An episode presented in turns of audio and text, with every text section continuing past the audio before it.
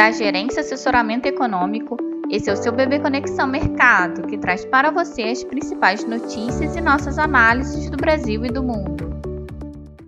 Bom dia, quinta-feira, dia 26 de outubro de 2023. Eu sou Adriana Lima e vou apresentar um panorama sobre os principais mercados. No exterior, a prévia do PIB do terceiro trimestre nos Estados Unidos, decisão do BCE e continuidade da temporada de balanços agitam os mercados. Nos Estados Unidos, às 9h30, será divulgada a primeira leitura do PIB do terceiro trimestre de 2023, com perspectiva de apontar alta de 4,5% na comparação anualizada. Antes disso, na Europa, às 9h15, o BCE divulgará a decisão de política monetária, seguida pela coletiva da presidente às 9h45. A expectativa é de manutenção das taxas de juros. A agenda corporativa é cheia, com resultados de grandes empresas na Europa e nos Estados Unidos. Em Londres, o Standard Chartered apresentou significativa queda nos lucros e a ação tombava mais de 10%. A Unilever registrou faturamento abaixo do mesmo período de 2022, com ações caindo em torno de 3%. Em Paris, o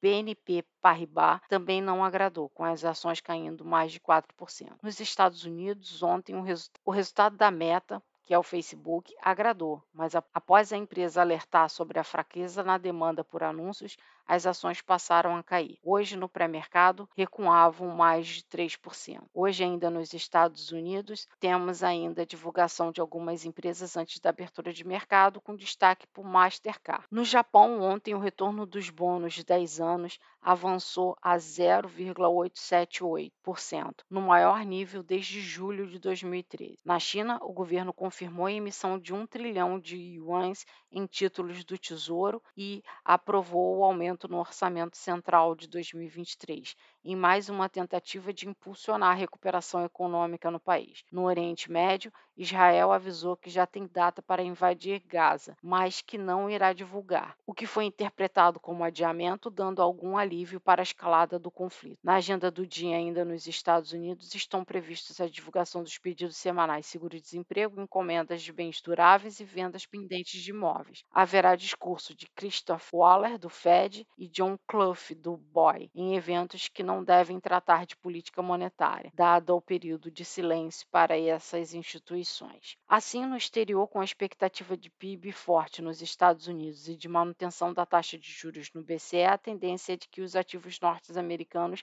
tenham mais um dia de fortalecimento. Os balanços das empresas europeias vieram majoritariamente fracos, o que derruba as bolsas locais. Já dos Estados Unidos estão vindo mistos, mas a perspectiva é positiva e que, em conjunto com o dado forte do PIB, deve mostrar resiliência da economia americana e isso dar fôlego tanto para as bolsas daquele país como também para a elevação do dólar e das taxas dos Treasuries. E esse movimento esperado para um ambiente internacional deve se refletir sobre os nossos ativos aqui no Brasil também no dia. Na agenda de indicadores, destaque para a divulgação do IPCA 15 de outubro, que deve mostrar desaceleração ante ao mês anterior.